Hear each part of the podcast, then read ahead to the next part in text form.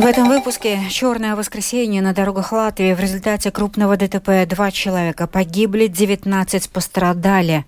Новые подробности аварии автобуса и легкового авто в Маробском крае – не больше, а меньше. Некоторых учителей в октябре ждет также неприятный сюрприз с зарплатами. Армия России не оставляет попыток окружить Авдеевку на этом направлении. За последние сутки украинские военные отбили больше всего атак. Но из сектора газа за один день эвакуировалось рекордное число иностранцев. Теперь об этих новостях подробнее.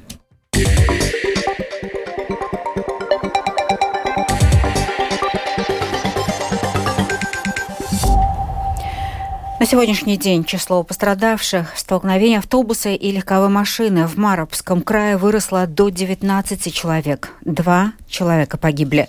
Расследование обстоятельств тяжелого ДТП продолжается.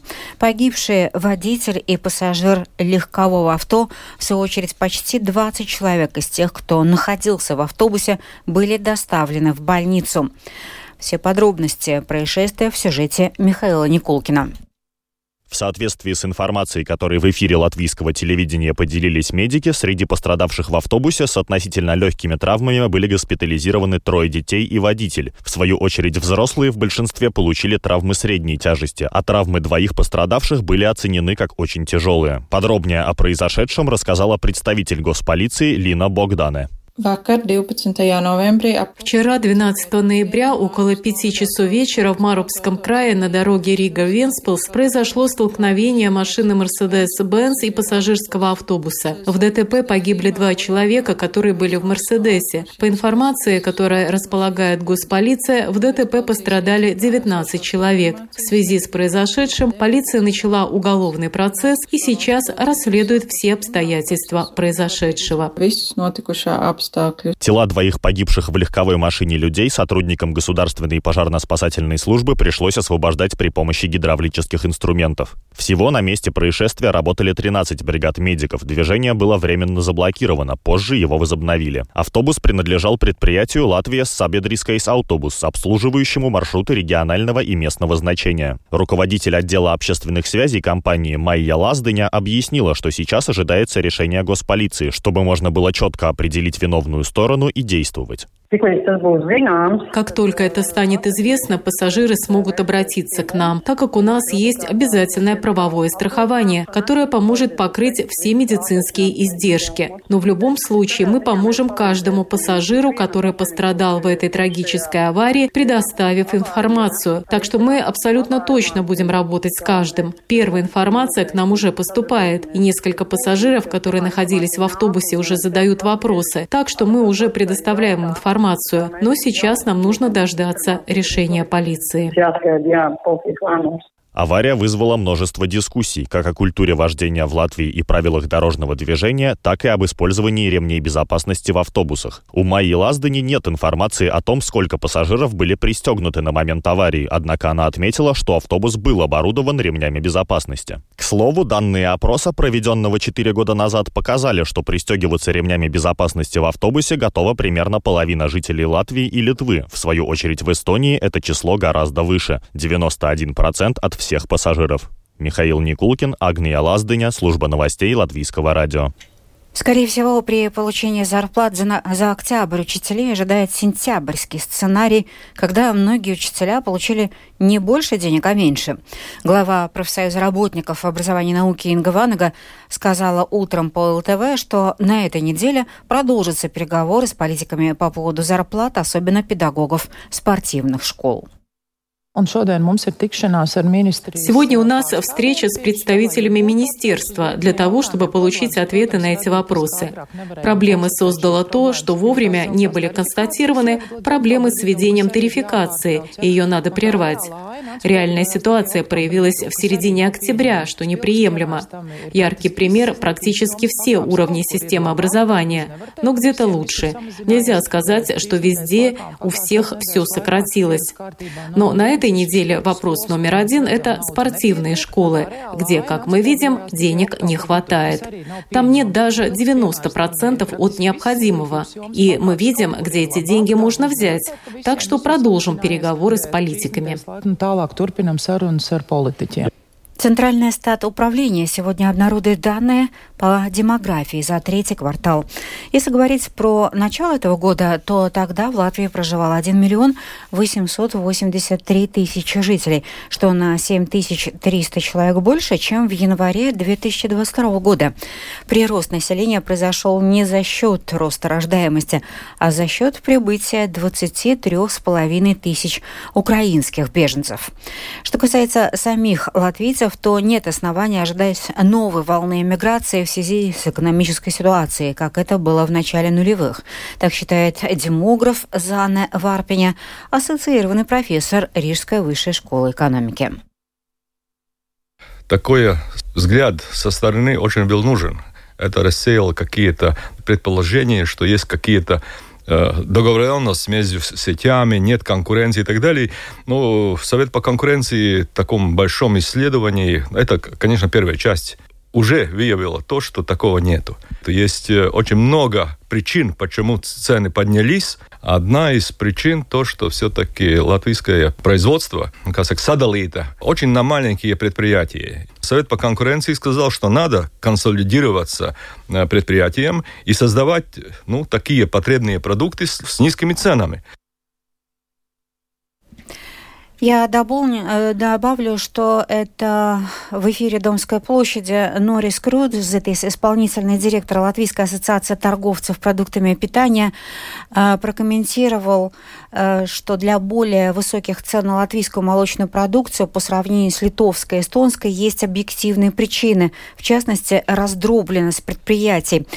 Крузетис отметил результаты исследования Совета по конкуренции о ценах на молочную продукцию. Ну и что касается э, демографической ситуации, то, как считает демограф Зана Варпиня, ассоциированный профессор Рижской высшей школы экономики, э, что касается латвийцев, то нет основания ожидать новой волны эмиграции в связи с экономической ситуацией. Ну,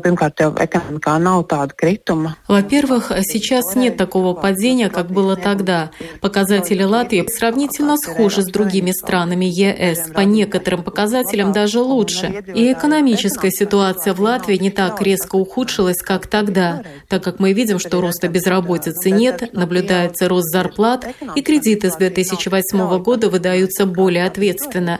Поэтому в связи с экономической ситуацией нет оснований ожидать новых новой волны эмиграции.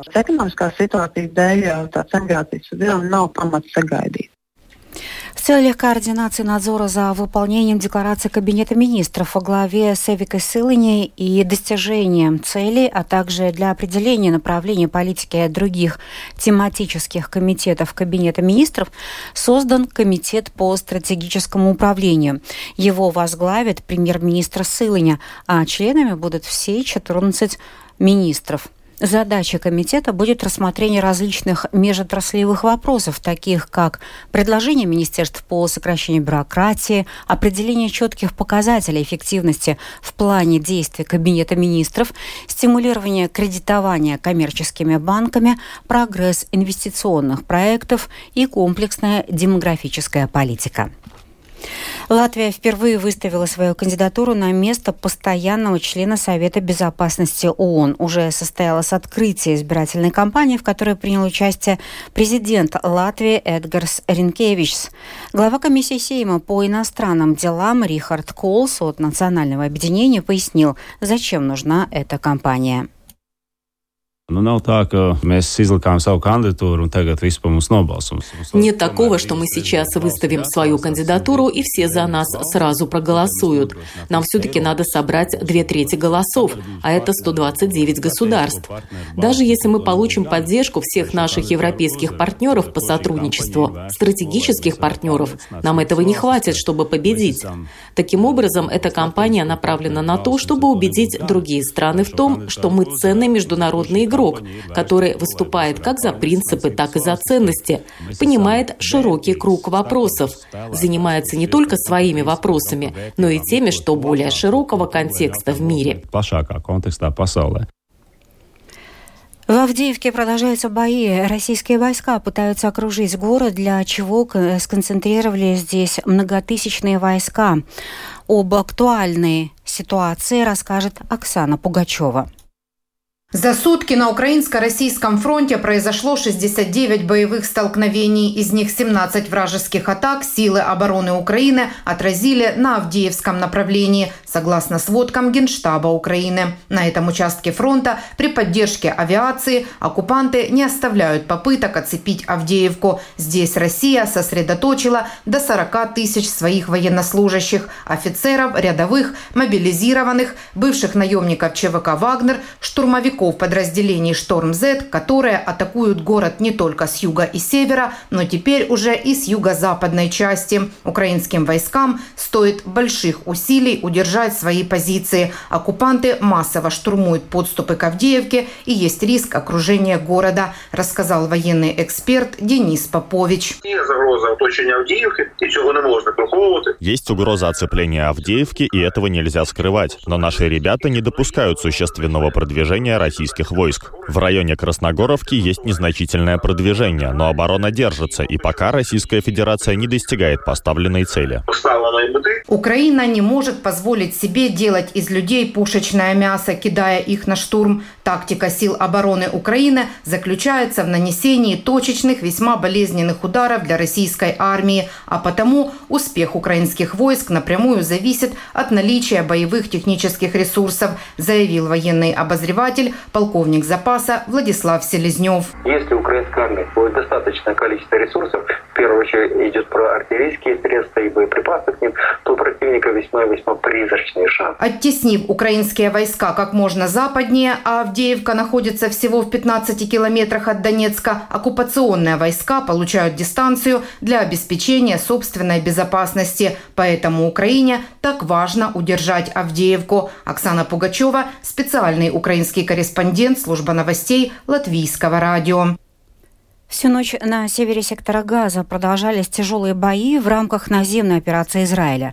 Армия обороны Израиля заявляет, что военные продолжают находить оружие террористической группировки «Хамас» во время рейдов в секторе Газа, в том числе в школах, мечетях и жилых домах. Между тем, из сектора Газа за один день эвакуировалось рекордное число иностранцев. Тему продолжит Рустам Шукуров. Израиль заявляет, что он практически окружил город Газа, обвиняя Хамас в том, что боевики группировки окопались под гражданскими зданиями, включая крупнейшую больницу Анклава. В больнице это отрицают. Тем временем администрация президента США в беседах с израильскими официальными лицами выразила обеспокоенность по поводу возможного захвата комплекса больницы Ашифа. Белый дом опасается, что большое число мирных жителей будет ранено или убито. Премьер-министр Израиля Беньямин Нетаньяху прокомментировал события в больнице Ашифа в интервью телеканалу NBC. Uh,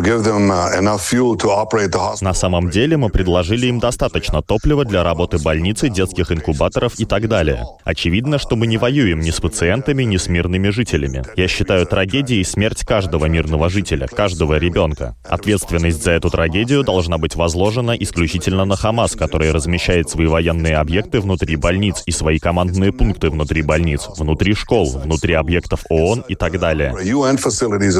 Крупнейшая в секторе Газа Газа больница обесточена и не может работать. Заведующий хирургическим отделением Ашифы заявил, что 300 литров топлива, предложенных Израилем, обеспечат электроэнергией всего на полчаса. Между тем, из сектора газа за день через КПП «Рафах» в Египет выбрались 826 иностранцев, сообщает CNN. Это рекордное число обладателей иностранных паспортов, которым удалось покинуть сектор газа за один день. Главное управление погранпереходов газа сообщило, что сегодня группа из 103 россиян сможет покинуть сектор газа через КПП «Рафах». Рустам Шукуров, служба новостей Латвийского радио. В Риге и Юрмале накануне э, в выходные прошли акции с требованиями отпустить израильских заложников, захваченных 7 октября террористами Хамас и удерживаемыми по сей день. Таким образом, и Латвия присоединилась к мероприятиям, которые состоялись во многих странах мира. В субботу на стульях зрительных рядов зала Рижской еврейской общины появились 239 портретов и данных заложников, захваченных 7 октября. А днем 12 ноября на площади напротив Юрмальского дома культуры в Майере местная еврейская община организовала выставку-иллюстрацию, э, инсталляцию о захваченных заложниках. На приоритетном участке латвийско-российской границы забор будут строить Citrus Solutions и Dagberg Constructions. Эти две фирмы представители экономи... Э, представили экономически самые выгодные предложения и построят, соответственно, участки длиной 16 и 12,5 километров. Компания Citrus Solutions предложила выполнить работы за 7 миллионов 540 тысяч евро, а Hagberg Constructions за 7 миллионов 270 тысяч евро. Строительные работы возобновятся в ближайшее время. Рижский совет по памятникам не поддержал снос памятника полководцу Российской империи Барклаю де Толле с эспланады. Правовых оснований для демонтажа памятника нет, поскольку он не относится к периоду советской оккупации. А Рижская дума связана договором дарения и обслуживания с бизнесменом Евгением Гомбергом. Однако на этот раз Совет высказал мнение, что вопрос вряд ли можно считать закрытым, и его придется обсуждать подать еще не раз, так как предложения удалить его, вероятно, будут продолжать поступать. В завершение выпуска о погоде на завтрашний день, 14 ноября. Ночью в Латвии ожидается пасмурная погода. Во многих местах дождь, на северо-востоке также мокрый снег. В некоторых районах образуется туман с видимостью от 500 до 1000 метров. Дороги местами будут скользкими. Ветер западный, юго-западный 2,6 метров в секунду. И температура воздуха по стране минус 1, плюс 4 градуса. Днем преимущественно облачно, местами на севере страны временами осадки, дождь, Видземы также мокрый снег, слабый ветер 1,5 метров в секунду и температура воздуха днем по стране от плюс 1 до плюс 6 градусов. В Риге в основном будет облачно, вероятен небольшой дождь, слабый ветер 2,5 метров в секунду и температура воздуха ночью в столице плюс 2, плюс 3, днем от 4 до 5 градусов. Медицинский тип погоды второй благоприятный. Это была программа сегодня в 13. 13 ноября продюсер выпуска Марина Ковалева провела Юлия Михайловская в Латвии 13 часов и 17 минут.